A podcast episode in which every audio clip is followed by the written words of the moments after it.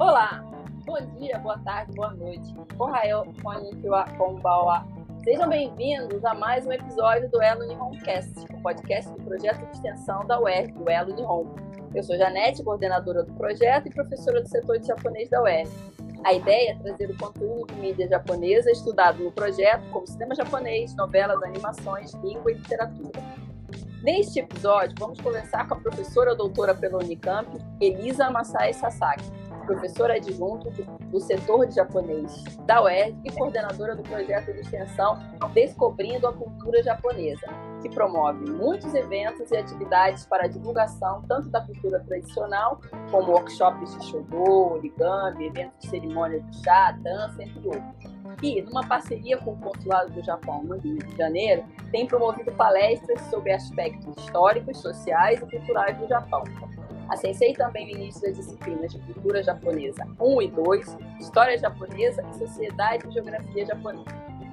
Nesse viés, a Sensei Masai Sasaki aborda em sua disciplina cultura japonesa vários aspectos da cultura pop, inclusive com eventos como a vinda do mangaka de Kuroni Kenshin em 2015, Nobuhiro Atsuki, antes de toda a polêmica com o autor, ou a exposição O Poder do Shoujo Mangá, em 2018, sobre histórias em quadrinhos voltadas para o público feminino no Japão, do período pós-guerra. Vamos falar sobre esse trabalho hoje. Agradeço desde já a disponibilidade de Masai Sensei em participar do nosso podcast. É uma honra.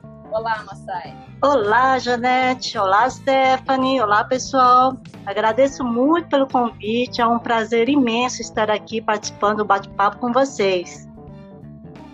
Hoje também vai participar da nossa conversa a minha co-host Stephanie Rosa, ex-aluna da Masai Sensei. Olá, Stephanie. Ohayou, konnichiwa, konbanwa, para você que ouve a gente agora. Olá, Janete Sensei, Hisashiburi, Sasaki Sensei, quanto tempo, tava de verdade com saudade. Vamos lá falar do Japão Pop, então. Vamos. Primeiramente, vamos esclarecer o que é o Cool Japan, que, segundo o texto do Silvio Miyazaki e Naomi Ishiki, na revista de estudos japoneses 2016, Após uma década de 90 com a economia em declínio em 2011, após as tragédias acontecidas como terremoto, tsunami, crise nuclear, etc., lançou-se a Cool Japan Strategy pelo Ministério da Economia, Comércio e Indústria, visando a disseminação né, e a influência da cultura japonesa pelo mundo e revitalizar a imagem do país através da moda, culinária, conteúdo, produtos, produtos regionais, habitação e turismo. Masai, gostaria primeiramente né, que você falasse um pouco sobre o impacto dessa decisão na divulgação da cultura japonesa, especificamente do Brasil, o Cool Japan como política nacional japonesa. Então vamos lá. Então, para falar do Cool Japan, né, como você deve ter mencionado um pouco antes, tem, um, tem, tem uma ideia de soft power, né? Soft power é uma ideia adotada como política externa do governo japonês. É uma ideia que surge, é conceituado nos anos 90, depois da Guerra Fria, e que se desenvolve no início do século 21 no cenário da política internacional. Né? Então, soft power ele vai se contrapor à ideia de hard power, que é a capacidade militar e econômica de um país. Assim, o soft power é um poder suave de atração e de persuasão que se torna um instrumento político muito importante, não só para o Japão, mas vários países vão estar adotando, para expandir a, sua, a influência da sua cultura pelo mundo, né? E aí, nesse contexto, nessa ideia de soft power, que vai surgir o, a, essa política externa que, né, que é o cool Japan, o Japão legal, o Japão bacana, né?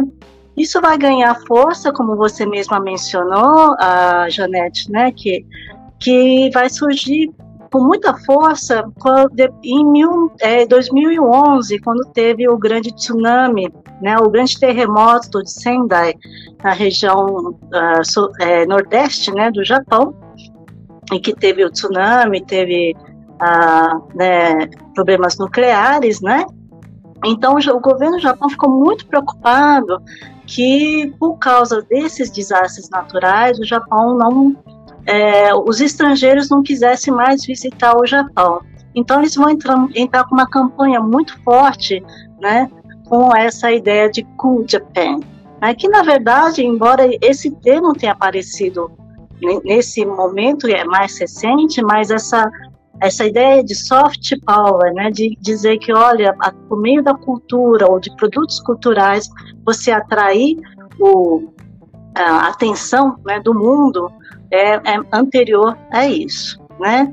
E você fala, no caso, pergunta, né, sobre como é que é esse impacto, então, no Brasil. Bom, no Brasil, né, você tem, por um lado, uma das maiores comunidades japonesas fora do Japão, né, é, que então com a presença japonesa aqui no Brasil, você, né, desde o início do século XX ou ao longo do século XX, você tem os japoneses que vão estar trazendo e para essa população, embora hoje já esteja na quarta, quinta geração, né, é a cultura japonesa se torna uma forma de manutenção da sua identidade, uma forma de manter um sentimento de pertencimento, né, uma ligação ao seu país de origem.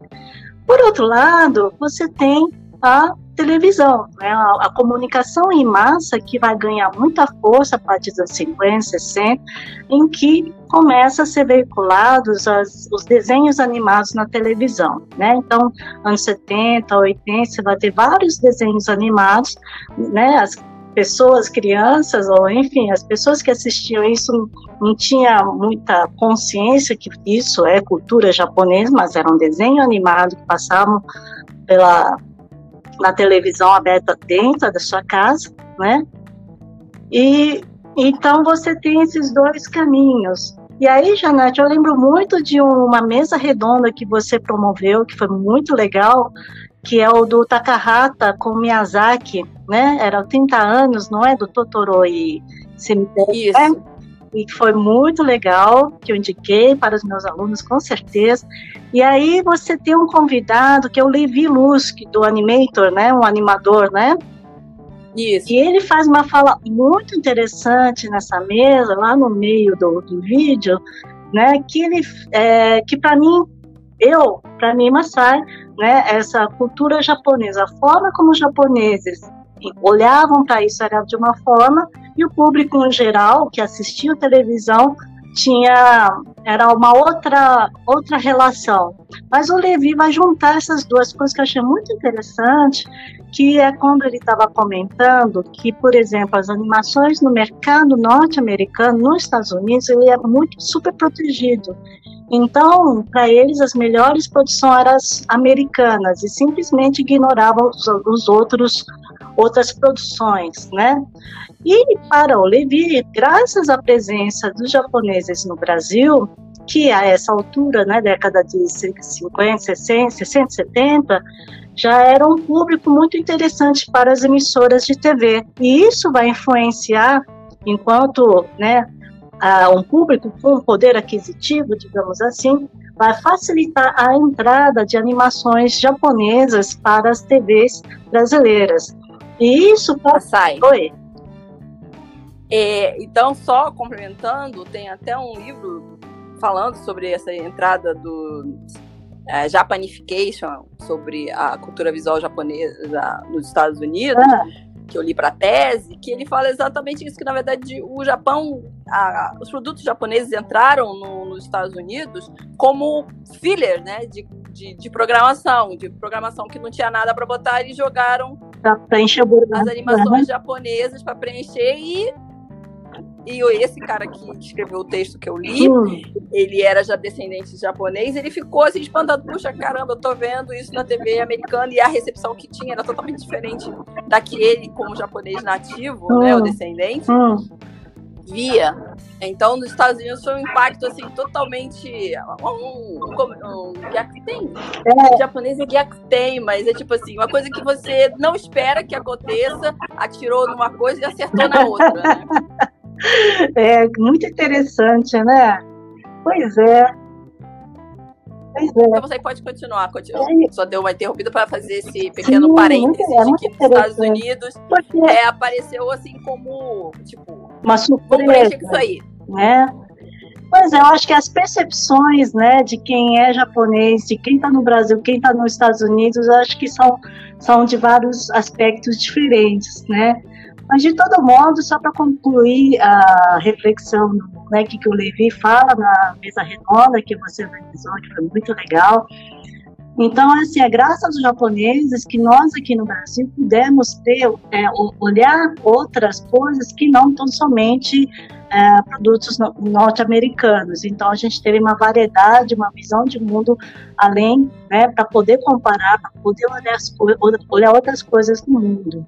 Né? Enfim, então, só para dizer que tudo isso, que então existem perspectivas diferentes para olhar qual é o impacto da cultura japonesa aqui no Brasil.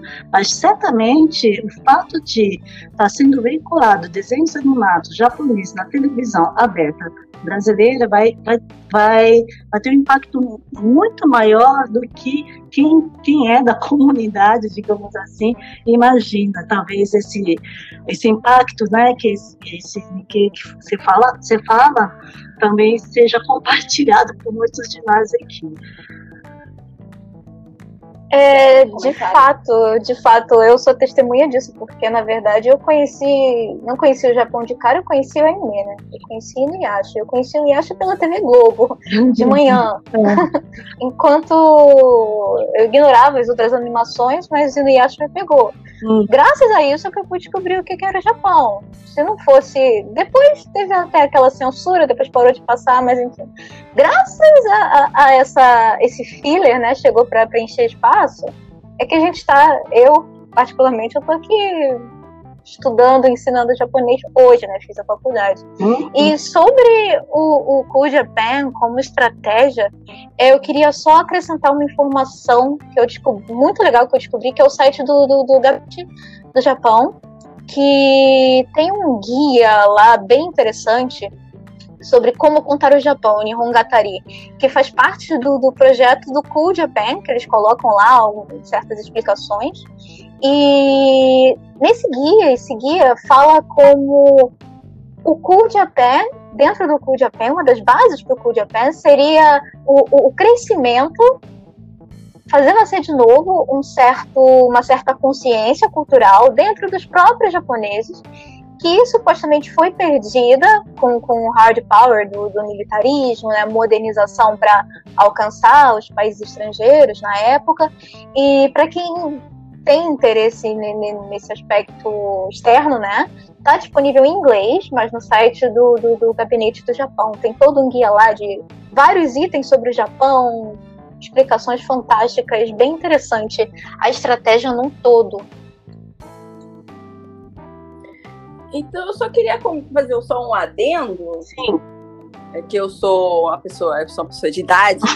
Então, eu, então meus, meus, meus, meus produtos culturais japoneses, eu cheguei a ver. Não, não National Kid, mas tinha um, um produto japonês que parecia National Kid, que até hoje eu não descobri qual é o nome do, do programa, que era um menino que ele, ele, ele, ele trocava de cor, né? A roupa dele ele ia diminuindo. E aí ele lutava lá com os, com os, os extraterrestres. Vi muito Ultraman, muito. Acho que talvez o que tenha me inserido seria o, o Ultraman, mas primeiro o Tokusatsu, depois o anime especificamente. Eu acho que para muita gente também mais velha, né, o Ultraman também tenha sido esse a cultura pop é, o Spectreman, que falava sobre ecologia. Então, essa questão de conquistar o público brasileiro pela, pela cultura já vem de muito tempo e não se restringe só ao anime. Eu acho que o Tokusatsu também entrou sem entrou dúvida. muito. Eu lembro do meu irmão, meu irmão mais novo, ele era ficcionado, eu não gostava, né? Mas ele adorava Jasper. Ele simplesmente era apaixonado por Jasper, via todos os Changeman. Até hoje, já casado com filha, ele não deixa de acompanhar Kamen Rider. Kamen Rider e os Sentais. É mais do que anime. E olha que ele é louco por One Piece, mas ele é fanático por Tokusatsu. Acho que também acho que é bom dar um parênteses também pro Tokusatsu, porque eu acho que teve uma. E, e agora também acho que o, o Japan tem a questão do anime, mas eu acho que tem muito questão do. Mais do que os Sentais, o Ultraman. Inclusive, tá para sair agora em 2020. Até postei no Facebook o, o trailer, que é o roteiro é do Hideaki Anno, de Evangelion, e do Hideguchi, e a direção é do Hideguchi que fez Attack on Titan, que eu não, não, sei o título em português, é Shingeki no Kyojin. Então vai sair um novo Ultraman com um ator super famoso no Japão, que é o Saito Takumi. Então acho que o Ultraman também tem um grande. É, é quase um símbolo também é, desse Cool Japan. Não sei. É, é uma. Só uma impressão minha, porque eu cresci vendo Ultraman. Ultraman, Ultra Seven. E meu irmão adorava o. É Ultra, é Ultra Seven, né? Spectreman. Não, eu, eu era Ultra Seven e ele era Spectreman, que era o mais questão da poluição e tal. Ah, com certeza. Eu posso... Oi, diga, Stephanie.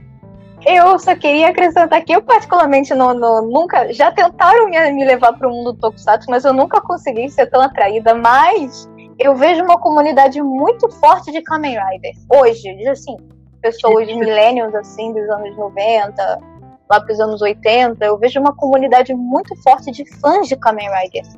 Hoje. Sim. Sim. Mas, é, mas o Kamen Rider, um, um aspecto interessante, é recente, né? Do, do, é recente. Grandes atores japoneses, assim, grandes atores não, mas assim, os queridinhos da mídia japonesa, muitos têm saído do do, do Tokusatsu, especificamente do Kamen Rider. Por exemplo, o, esse menino que fez o Kuroshitsuji, que é, é, ele veio de Kamen Rider Kabuto, que agora eu vou, não vou lembrar o nome dele, mas eu sei, ele fez o mordomo negro do live action de Kuroshitsuji. Uhum.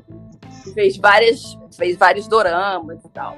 É, tem um, tem vários atores que, que saíram do exatamente do Tokusatsu.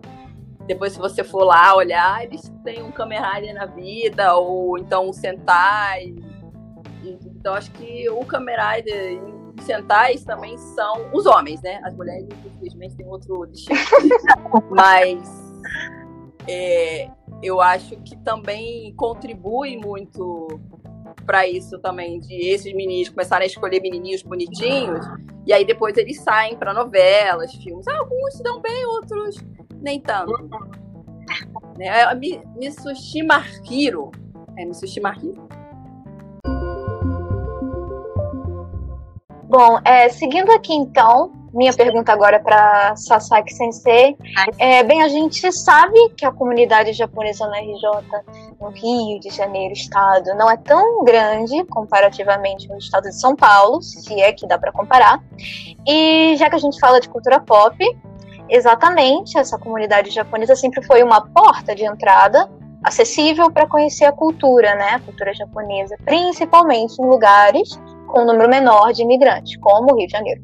Então, eu queria que a Sensei falasse um pouco do papel da UERJ é, em divulgar a cultura e a língua japonesa no geral, especificamente no Rio de Janeiro, onde a divulgação é mais para não nativos. Ok, então eu queria voltar para responder sua pergunta, Stephanie.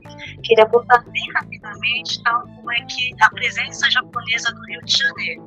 Como você falou, é bem menor aqui está de São Paulo, né? É, já, já, deve estar defasado, mas mais ou menos 2010, mais ou menos, né? havia um pouco mais de um milhão e meio de japoneses aqui no Brasil, seus descendentes, né?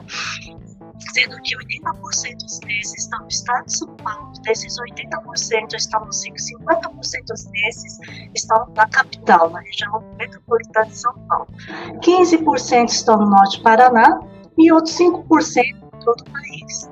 Então, no Rio de Janeiro, nessa época, calculava-se ter mais ou menos 16 mil japoneses em relação, então, né, muito pequeno se a gente comparar com a comunidade aqui de São Paulo. Só que o Rio de Janeiro, pelo fato de ter sido capital do Brasil antes de ser transferido para, o, para Brasília, né? É, aqui, tá, é, aqui no Rio de Janeiro é que estava o poder, o centro do poder político, né? Então isso era onde? Ali no Catete, né? Hoje é o Museu da República. Por isso hoje no entorno do, dali é que você vai ter muitas muitos, muitas embaixadas, né, ou representações diplomáticas ali na região do Catete, Flamengo, Lago Machado, né, tanto que a embaixada japonesa ficava em Laranjeiras. E depois que vai, né? Então isso significa, só isso vai significar que antes da imigração japonesa oficializar, né, a vir para o Brasil em 1908, antes disso já havia uma elite aqui é, de japoneses no, no, no, Rio de Janeiro, por causa, né, desse contexto histórico político, né? E mais tarde você vai ter, é, por isso também, então, no Rio de Janeiro, você vai ter a, o consulado, até hoje, fica na Praia de Flamengo, né? Mas é nessa região, Flamengo, Laranjeiras, Lago Machado, que é onde você vai ter é, uma concentração maior de japoneses na, na, cidade do Rio de Janeiro, né? Então, tem um pouco esse histórico. E mais tarde, então, depois, é, a partir da década de 10 e 30, você vai começar a ter os, os agricultores, né, pequenos proprietários agrícolas, mas na região da Baixada e da região serrana, que na verdade são resultado de uma migração interna, ou seja, são japoneses que chegam, por exemplo, em São Paulo e depois de algumas décadas começam a fazer uma migração interna, sai de São Paulo, vai para o Rio de Janeiro, vai para Santa Catarina, vai para os outros lugares, né? E aí eles vão constituir um cinturão verde, né, de pequenos agricultores, né? Então, você isso, com isso eu quero dizer que, embora no Rio de Janeiro a população de origem japonesa seja bem menor que São Paulo, mas em termos de representação institucional, ela é bem servida, digamos assim, né? Você tem o ICBJ, Instituto Cultural Brasil-Japão, você tem o Nikkei, né? Lá no Cosme Velho, você tem é, o REMEI, que é a Federação das Associações Nipo-Brasileiras do Estado do Rio de Janeiro, que, se não me engano, eles congregam 24 associações, né? Então, você tem várias outras instituições, além do próprio consulado, que isso vai fazer muita diferença, né? É, trazer uma oferta muito grande de eventos de cultura japonesa na cidade, tá? Isso por um lado, né? É, por outro lado, então, assim, é, você tem a disseminação também, né, do, da televisão, que vai estar tá priorizando, vai, vai ser muito, muito mais concentrado no Rio de Janeiro e São Paulo, né, e aí você pergunta qual é o papel da UERJ, né, na divulgação da cultura e língua japonesa. Bom, eu acho que a UERJ é um lugar muito legal, eu recomendo, né? Eu tenho a honra de, de né, tanto eu quanto a Janete, temos o projeto de extensão, né, Janete, tem o Elo Nihon, que é muito, muito importante também na divulgação da, da cultura japonesa, né? E que eu estou tendo o prazer de participar neste momento, e também que eu estou coordenando é, o projeto de extensão Descobrindo a Cultura Japonesa. Então, como a Janete falou lá no começo, a gente tinha parceria do Consulado Geral do Japão no Rio de Janeiro durante os anos 1917, 18, 19, a gente tinha um ciclo de palestras, né, descobrindo a cultura japonesa, em que a gente convidava a, algum membro consular, algum algum cônsul, para palestrar sobre algum tema sobre o Japão. Então, a cada no primeiro ano foi todo mês, mas depois a gente pôs a cada dois meses, eles falavam de vários assuntos muito legais, como o Ashoku, Yurukiara, que eram as mascotes, se era casa de banho, kimono, policiamento, música no Japão, aspecto diplomático, né? Mangá, a história do mangá, gente, aquele corredor do bloco F ficou pequeno, ficou oxigênio no auditório, né? E depois veio também o, o, embaixador do Japão no Brasil, veio lá de Brasília, assim, o Akira Yamato também falou de mangá, também foi sensacional, né? Também falou sobre turismo, o Hoshino, o, o então cônsul-geral Yoshitaka Hoshino falou sobre restauração made, ele também falou sobre soft power, né? Shogaku também, escola primária no Japão, é, o Japão, o japonês do ponto de vista sociolinguístico, a mudanças atuais na sociedade japonesa, que foi a Consulina Ishikawa, que você conhece bem, né, Stephanie? Sim. Ela é muito querida, né? E ela fala sobre o, o papel da mulher, a mulher no, na, no mercado de trabalho, na sociedade japonesa.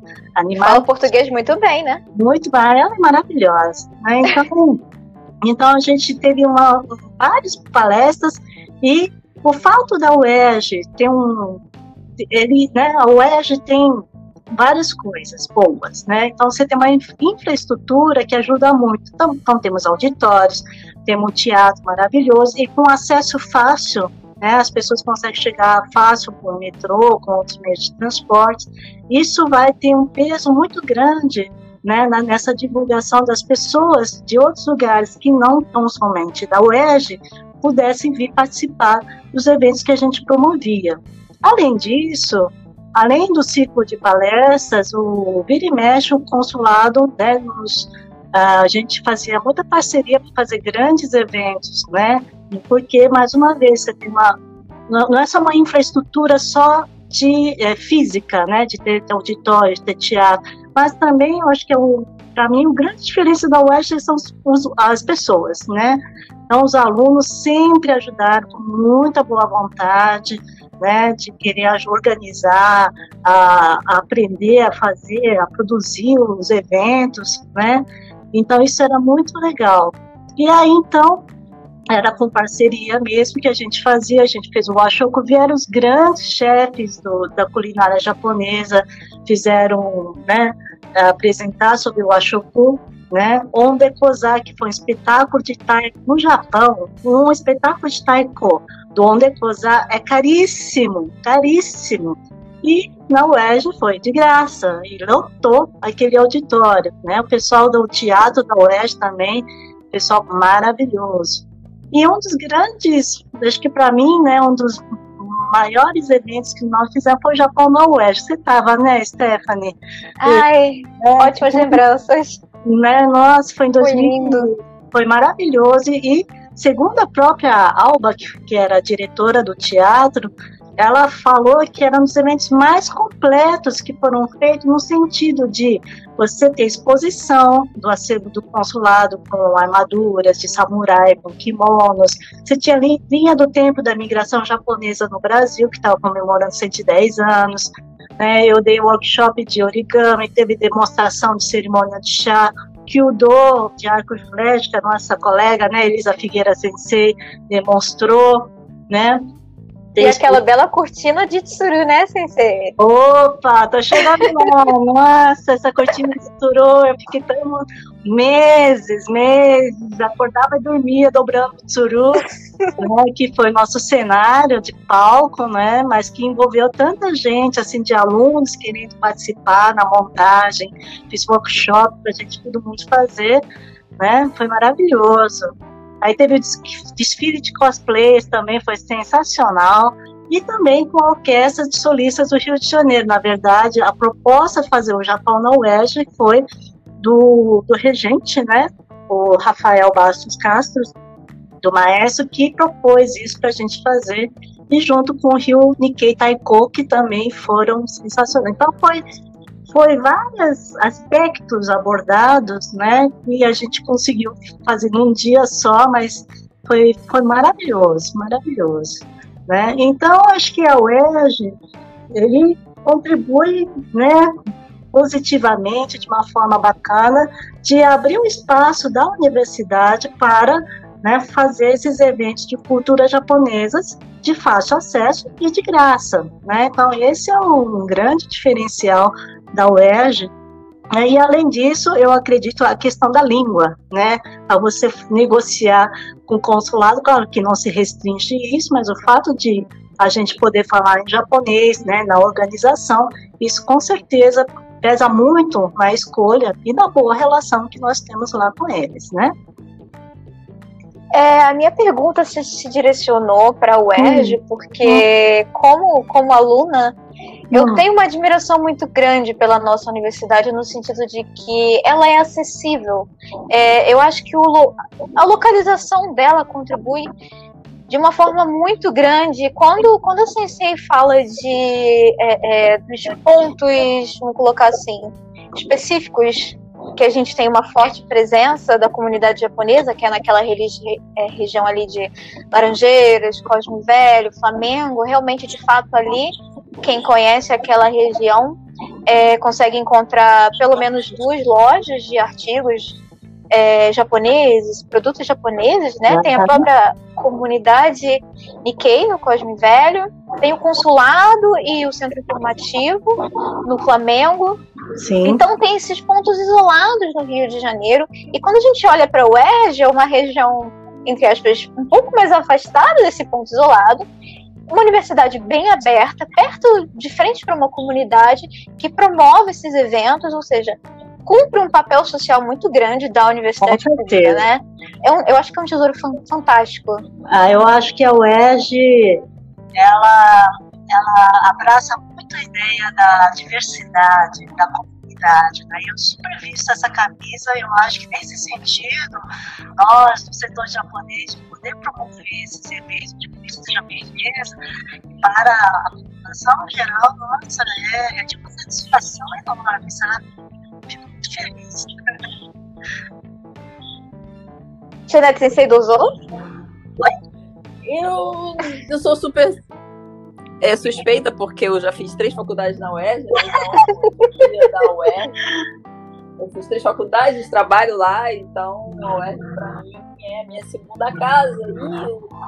E desde sempre, desde que o curso de japonês começou, a Satomi Sensei sempre investiu, que é a nossa coordenadora, Sim. né, a Satomi Kitahara, sempre investiu em, nisso, em parcerias para divulgar a cultura japonesa, os produtos japoneses, sempre foi essa embaixadora. E depois que essa Sai Sensei, Masai Sensei entrou no nosso, no nosso grupo, felizmente, né, para poder ajudar muito nessa parte, porque é, antigamente era só Satomi Sensei, a Liga Sensei, depois a Liga Sensei saiu, aí depois eu entrei, aí ele sempre teve a Tiso, mas a Tiso também não tinha tempo, aí finalmente a Masai Sensei veio para se juntar e poder cuidar dessa, com muita propriedade dessa parte de cultura japonesa. E a UERJ, exatamente como todo mundo falou, é você pode ir de ônibus, você pode ir de metrô, você pode ir de trem. Então, acho que concentra muita facilidade de deslocamento, mesmo a, a comunidade japonesa morando um pouco mais distante, mas o metrô ajuda bastante as pessoas se deslocarem para lá, a questão de estacionamento. Com certeza. Ajuda. Então não tenho muito o que acrescentar né, vocês já falaram, acho que praticamente tudo é uma honra trabalhar com a Sensei, é uma honra participar do que dá para participar. Você, você também, você promove com ela Unimolo, acho que tem a parte da mídia japonesa, que você é apaixonado, isso aparece, né? E isso é muito legal, né? Muito legal.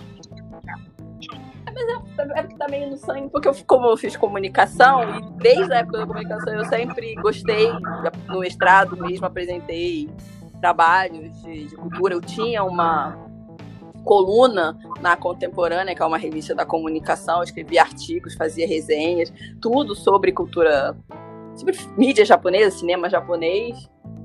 Então, meio que já estava no sangue. Então, assim, que eu tinha que deu uma. O E e o Ela eu trouxe da comunicação, inclusive. Mudei o perfil, mas o Ela eu já tinha na comunicação com outro professor. Que é muito legal. Continuando. Agora, ah. mas hoje o centro das atenções é Masai Sensei. É, Masai Sensei também, né, ministra a disciplina de cultura japonesa, tanto para alunos de japonês quanto para alunos de outros cursos da universidade. É multidisciplinar. Como tem, essa, como tem sido essa experiência? Né? Imagino que muita gente venha cheia desses estereótipos sobre cultura, sociedade japonesa, por conta da cultura pop, que isso vai mudando ao longo do curso.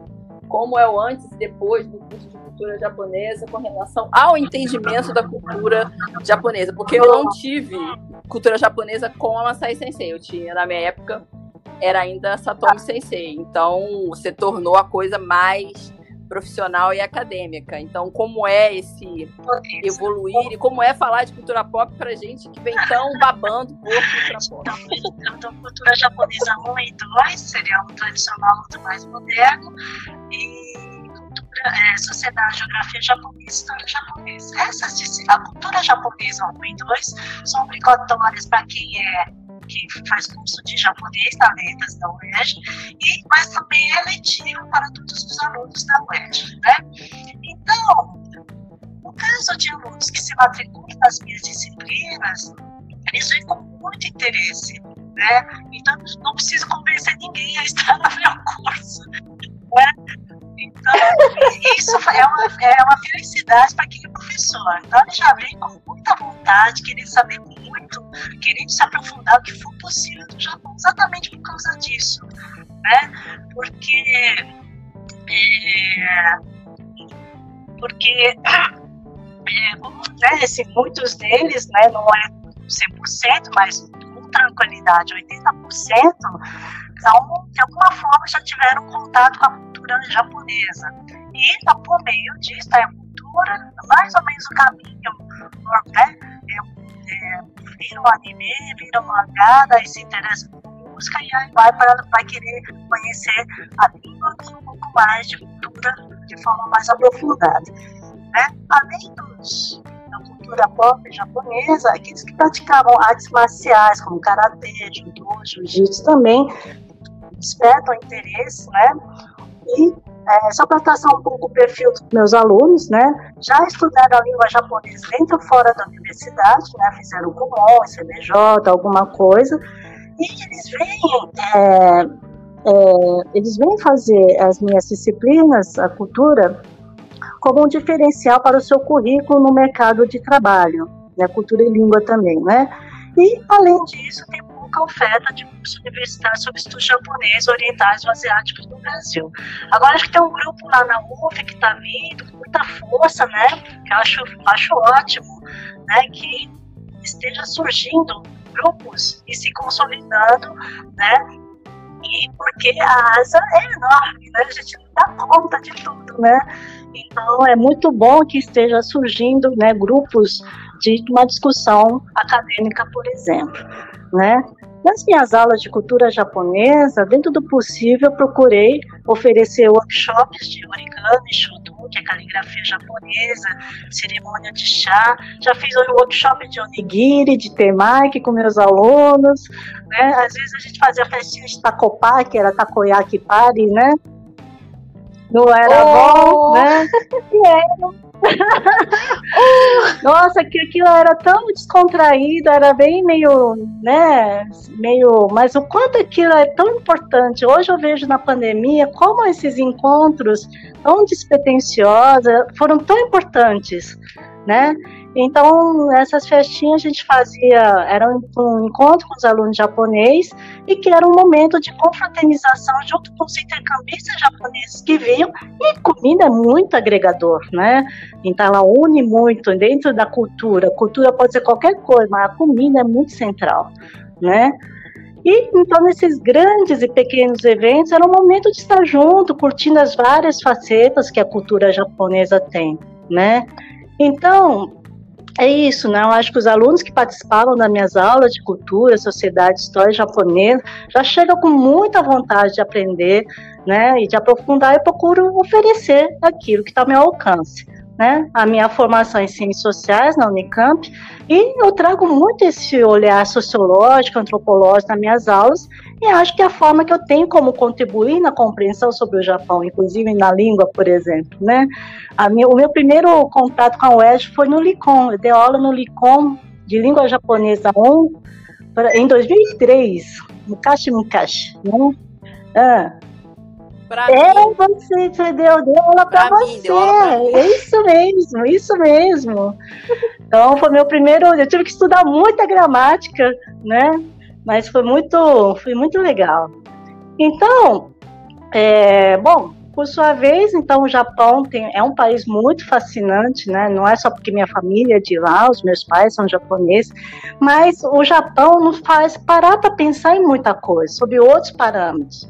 Né? Eu acho que é isso que é muito legal. Esse é o desafio. Né? O Japão, ela nos traz, nos faz parar para pensar em muita coisa, né? Um pouco da, da forma como nós pensamos aqui. Né? Eu acho que é esse o convite, né?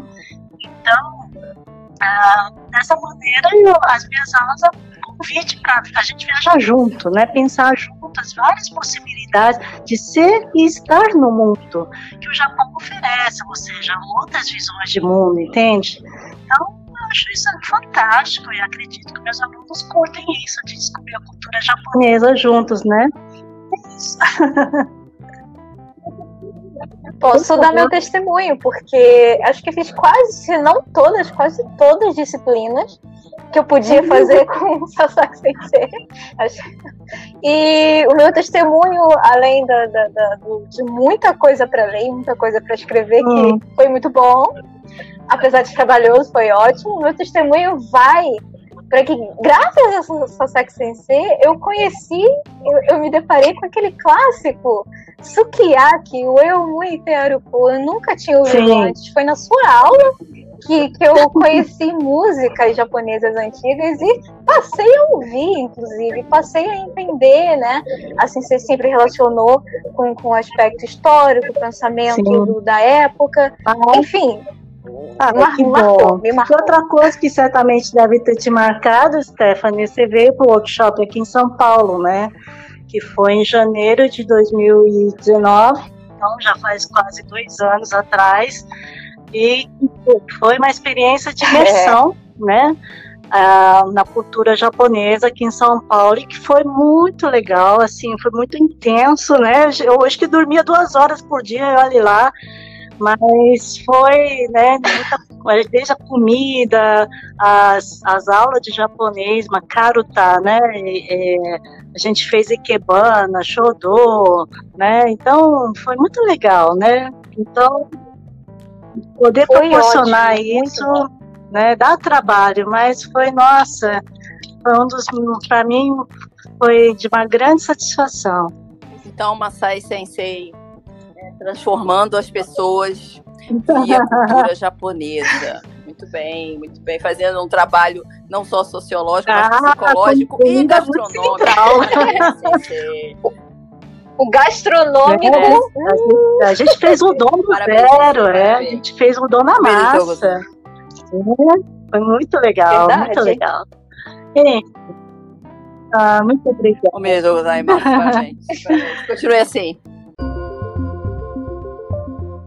Bom, ainda nesse ponto do Cool Japan, recentemente a gente viu notícias sobre uma possível cobrança de direitos autorais em cima dos chamados cosplayers.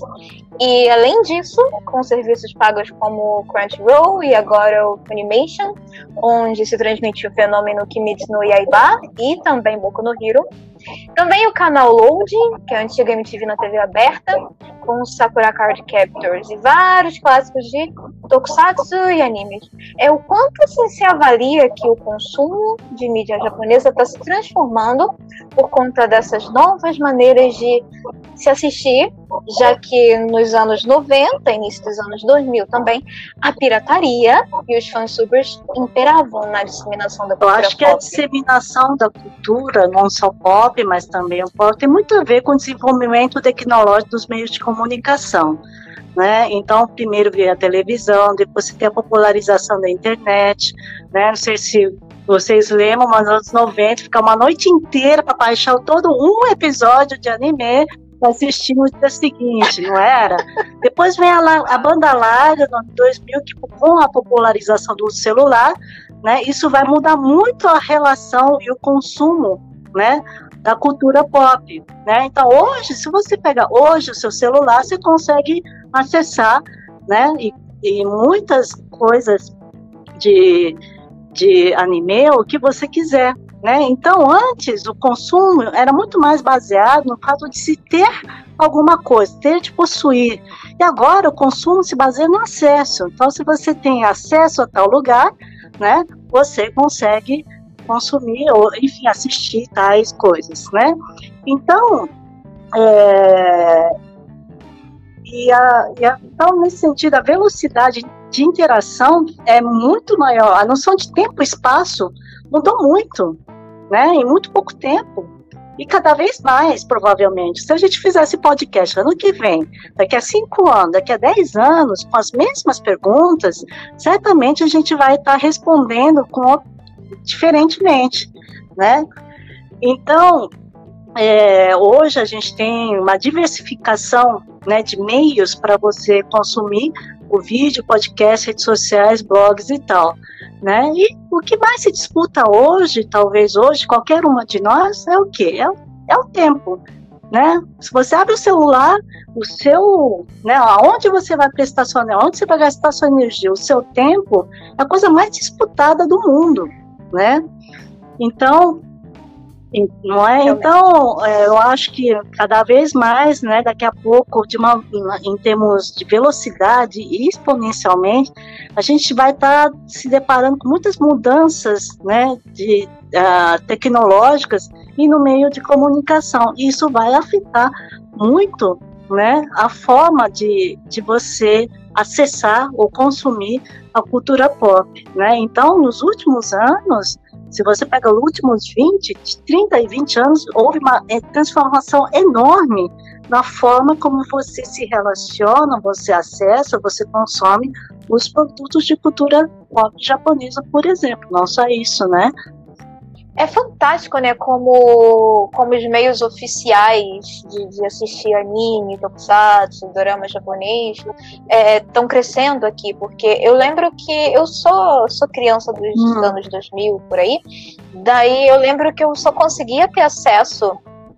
É, eu tinha duas formas de ter acesso a, a, a animes, etc.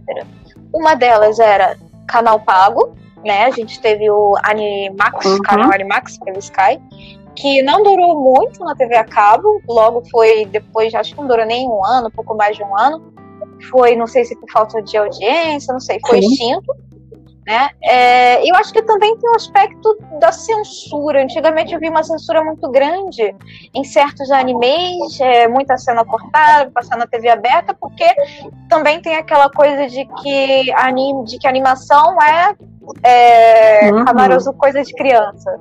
O que, que se difere um pouquinho, então, quando chega aqui no Brasil, acaba o, o quem avalia esses aspectos acaba olhando, não, tem que cortar isso aqui. Então, hoje em dia, a internet, oferece o quê? Serviços por demanda. Então, é, e claro, tem um aspecto que a gente, com a disseminação da cultura, graças até ao CUD, tem com certeza, tem uma compreensão maior, né, do, do, que, que é aquilo, aquela, aquela temática, aquelas figuras tão diferentes que a gente encontra na, na mídia japonesa. Então, particularmente, acho fantástico a gente não precisar mais hoje em dia de piratear, não precisa de verdade, não precisa mais compartilhar CD ou disquete ou nada relativo. É, obrigado, uhum. internet. Desde que Cavaleiros Sim, do anos 90. provocou né, o boom né, via TV Manchete, anos 90, uhum. acho que a gente evoluiu muito. Que antigamente, pra, porque, no sentido da diversidade de temas e de, de animes e mangás que a gente pode ler e ver. Porque antigamente você tinha, e assistia só o que passava na manchete, ou a pirataria. Hoje em dia, o Crunchyroll, você tem uma variedade absurda de coisas que você pode ver. Agora tem o Funimation o Loading. Então, você tem uma variedade absurda de coisas que você... Até minhas sobrinhas, sabe? Que eu nem imaginava que nunca... Elas moram em Minas Gerais, interior, assim, nem Belo Horizonte. Elas, uhum. elas são agora apaixonadas por por, por anime, mangá mais ou menos, mas mais anime mesmo, né? Aqui no Brasil o mangá não, não despontou tanto sim. quanto é no, no, no, Japão. Eu, particularmente, prefiro ler o mangá do que ver o anime, porque, porque o anime, se for o mangá for seguir, vai ficar que nem um One Piece aí, né? Já tá no mil, saiu teve até um evento grande Nossa. do número mil, número mil e tal, ou então Hunter x Hunter que nunca acaba. Então, fica aquela coisa, né? Anime, anime e mangá correndo, assim, Evangelion, que as pessoas querem que termine de um jeito aí. Então eu sempre mais fui mais fã de mangá, só que mangá tem aquela coisa você ficar comprando o resto da vida. Então, é, não, tem alguns que é complicado. É caro, né? Chega com precinho. É, é não, eu, eu pra mim é pior porque eu praticamente eu só leio o original. Eu só, leio, eu leio o mangá original. Então é pior ainda, porque eu tenho que ficar importando, né? Ou então alguém traz para mim, ou faz como meu filho me mandou, né? O de Death Note, ele comprou e mandou para mim. De ah. presente, nem precisei, nem precisei comprar. Mas eu acho que esses, essas iniciativas, que tem obviamente a ver com ter público aqui, se não tivesse público para comprar e pagar, ah, isso começou lá na manchete, obviamente não teria. Então eu acho importante isso, mas eu sinto muita falta, acho que Stephanie também deve sentir, de um serviço de streaming de doramas e novelas é. e filmes. Sim. Por exemplo, eu tenho, tem, trouxe, tem Katsuben, que é um filme sobre exatamente é, os, o pessoal que ficava traduzindo filme porque começou com o cinema mudo, mas diferentemente do resto do mundo, o Japão tinha uma pessoa que traduzia. E ele dava a dinâmica do. Traduzia não, ele narrava os filmes mudos e dava uma dinâmica uhum. totalmente diferente do que era no resto do mundo. E o filme Katsuben era exa exatamente sobre isso. E eu não. Eu, ou eu pago uma fortuna pro DVD em japonês, ou nada, porque eu não tenho como assistir. Né? Porque a Telecine tem alguns filmes japoneses, mas são sempre os mesmos, repetindo até exaustão, é. sempre das mesmas pessoas. Né? Uh, então é complicado. Então eu o que eu sinto falta era a gente poder pagar. Eu pago de boa, não tem problema nenhum com pagar. Mas que tivesse, a gente pudesse ter acesso a novelas é. e filmes japoneses também. E filmes de animação também é muito restrito aos grandes nomes. Tipo, Kimetsu no Yaiba, que é o Demon Slayer, com certeza vai passar. Como Boku no Hero também tá passando na TV. Teve até, acho que teve, não. O Makoto Shinkai, todos os filmes do Makoto Shinkai sempre uhum. passam no cinema. Pode ser um, dois dias, mas passa, aí depois passa na TV exaustivamente, do Miyazaki. Mas, por exemplo, do Mamoru Hosoda, onde é que você viu Mirai? Realmente. Ele Belly, que vai sair esse, acho que é esse ano que ele tá pra sair esse novo filme do Hosoda. Hosoda é um filme que um, um, diretor que eu gosto, mas eu, que é famoso, que já ganhou vários prêmios, mas aqui no Brasil não tem tanta repercussão e eu não, a gente não tem acesso. Ou você paga ou você não vê. Ou você vai no Japão, que também é caro pra caramba. Então, podia melhorar. Ficamos, eu acho que. E também eu admito que filmes, novelas japonesas não são assim para todo mundo. Porque tem que entender. É, falta o pessoal frequentar as aulas da Masai Sensei para entender um pouquinho melhor é, a beleza do cinema japonês. É. É, é, mas tem que entender a cultura, tem que ter umas coisas que estão uhum. dentro de como as pessoas pensam o que é humor, o que é o que realmente é triste, o que é trágico. O que... Eu lembro, não, não esqueço, não sei quem foi que me falou sobre é. aquele filme, O Guarda-Costas. É com o Kevin Costner e a Whitney Hill, a falecida Whitney Houston, que no final do filme, quem não viu o filme, lamento, vou dar o spoiler. Ela, ele, ele, ela, ele, ele se separa, ela entra no avião e tal, aí depois ela sai e dá um beijo nele, tipo assim, pra, ah, ela gostava dele, não sei o que, não sei o que. Os japoneses já acham, uma japonesa me falou uma vez que, ah, que pra ele, japonês, o que seria perfeito era é. entrar no avião e ir embora sem nem ficar aquela coisa, ah, será que eles se amavam? Será que eles não se amavam? Será que eles vão ficar um dia, não vão ficar junto? É meio aquele final de Chihiro e o Haku, né? Ela, ele se separa, ah, a gente vai se ver aqui, mas nunca sabe se vai se ver realmente, quando, onde, coisa uhum. é ambígua e vaga, que eu acho que é o mais bonito do. Você nunca é, como diz o Kotaro, é.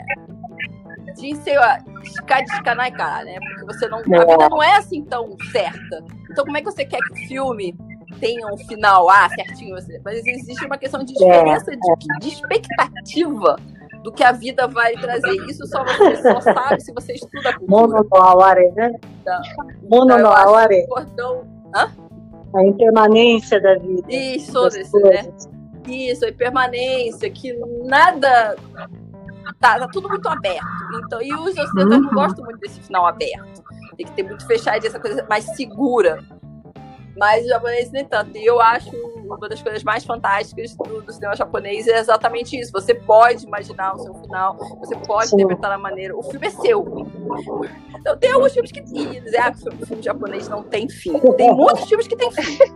É, de repente, alguns que, que ganham os maiores prêmios mesmo, que não é que o pessoal japonês vê, que é bilheteria no Japão, que tem fim normalmente, os que ganham prêmio normalmente não tem fim, porque os, né, os jurados dos festivais de cinema gostam disso. Mas eu sinto falta, eu acho que pro anime pro, mangá até você tá, tem como comprar ultimamente e tal, né? Mas eu sinto falta muito por causa que eu for viciada em. Era, agora eu nem tenho tempo, mas eu era muito viciada em novela, muito viciada em filme. E eu gostaria muito que a gente tivesse. Fica aí a dica se alguém escutar. De, de um, um, um, serviço de streaming de filmes, porque tem o MUBI, mas é muito só filme clássico também. Sim. Eu gosto de atualidades, gosto de filmes novos que os japoneses veem, que eles dão bilheteria, é isso que eu gosto. Alguém ouça nosso apelo, por favor. É, nosso, nosso lamento aqui que queremos um streaming. Dentro do Japão, por exemplo, eu pudesse, se a gente pudesse assistir Netflix japonês, eu também ficaria Eu tô achando feliz, que é, com essa é pandemia, fechado, filha, né? vai, muita coisa vai mudar, viu? Acho que eles vão, eles vão ter que repensar muita coisa. Eu acho que não, eu acho que não, porque é uma questão de dinheiro. É uma questão de dinheiro. Não é uma questão simplesmente, ah, vou uma, não é a questão de benevolência, é questão de ah, Marei, o cané. Então, acho difícil. Quem, Mas, quem sabe? Tô deixou. É, já, para finalizar, Massai, gostaria que você pontuasse o que você enxerga como pontos positivos e negativos, caso haja, de bancar a cultura pop como política nacional de disseminação da cultura japonesa no Brasil, ou e no mundo, que é o Cool Japan. Baseada na sua experiência como professora e também pela parceria que você tem com o consulado do Japão no Rio, em tantos Sim, então vamos começar eventos. pelo negativo para fechar com positivo. Então, negativo acho que é um pouco o que a gente estava conversando agora há pouco, né? É, que está falando que as coisas são movidas por dinheiro, e nesse sentido, muitos desses produtos culturais japoneses ainda são voltados para o mercado interno. Então, são produtos japoneses em japonês, voltados para os japoneses, porque é onde ainda dá lucro, certo? Então, é, eu acho que é, eu acho que o Japão, né, a cultura pop japonesa, a cultura como geral, ela já, já é disseminada, mas que poderia ser até melhor aproveitada se pensasse num contexto mais aberto, assim, mais internacional. Eu ainda acredito que eles vão ter que repensar muita coisa assim, mas de todo modo e para fechar, eu acho que ponto positivo é, tem muita coisa, né? Eu acho que, como a gente falou, a cultura japonesa ela tem um fascínio, né? Tem exerce essa esse fascínio. Então, para quem é professora de japonês é muito bom e é mesmo, entende? As pessoas chegam muito empolgadas nas, nas aulas. Isso dá uma dinâmica muito legal, né? Não tem que ficar convencendo ninguém tá na minha aula, né? Então, e, e isso é, né? Então, isso é muita coisa para quem é professor, né? E a parceria do consulado do Japão, né? Enquanto foi presencial, a gente tinha essa dinâmica. A partir de agora, a gente deve mudar, né? Um pouco o formato. Né? Então, por enquanto, este ano, é, por causa da pandemia, a gente ninguém sabe direito como é que tá. A gente suspendeu, mas por exemplo, a, além das, dos eventos, né, eles divulgam, por exemplo, a, como é que é o Bolsa de Estudos no Japão, né, então este ano mesmo a gente está pretendendo fazer, vai ser uma live online, por exemplo, né, junto com o consulado, para mostrar quais são, como é que se faz, concorre, né, a bolsas de, é, de estudos no Japão, né, então eu acho que é, é tudo de bom. é tudo de bom, é uma, eu acho que é um privilégio enorme ser professora de japonês e na UERJ, então, que mais uma vez eu acho que é um espaço né, universitário que abrange muita diversidade e nesse sentido eu acho que a cultura japonesa é muito bem recebida. Né? Então isso para quem está organizando é, né, é, é muito legal. Então, mesmo a exposição né, do show de Manga, que é, que é Janete mencionou no começo, foi sensacional, não? Então, a gente fez junto com a COAD, que é o Centro de né, lá da Centro Cultural da UERJ, com o DEPES, que é o departamento lá de extensão, pessoal do teatro, então realmente diferentes setores da UERJ, assim, a Comuns, que é a comunicação da UERJ que divulga os eventos, então a gente sempre recebeu, sempre foi muito bem recebido, né, então isso foi é fantástico, assim, então é com muito orgulho né, que eu faço, tenho feito esses eventos de cultura japonesa na UERJ e eu acho que é isso, né? O, é, o, a cultura japonesa, seja pop ou tradicional, ela tem, ela tem, tem um magnetismo ali, né? Isso realmente é muito bom, é muito bacana. É isso, gente.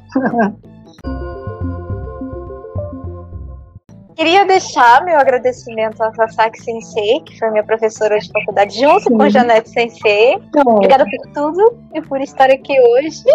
E queria recomendar também para quem está ouvindo a gente a acompanhar os eventos promovidos, eventos online, que são promovidos por cada consulado em cada estado, quem é do Rio, que é no Espírito Santo, Minas Gerais, consulado do Rio de Janeiro, e quem sabe eventualmente uma parceria da UERJ com, com o consulado, evento online, claro, gente, mas as coisas, acredito, prefiro acreditar que as coisas vão melhorar, e em breve a gente vai ter de volta os belíssimos eventos da UERJ sobre cultura japonesa, consulado também, eventos presenciais, de arte, cultura, tudinho.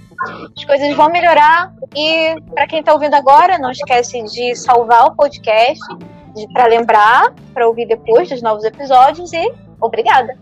É, e Massai, eu queria agradecer muito a sua participação aqui hoje. Foi muito interessante, instrutivo, divertido e tal.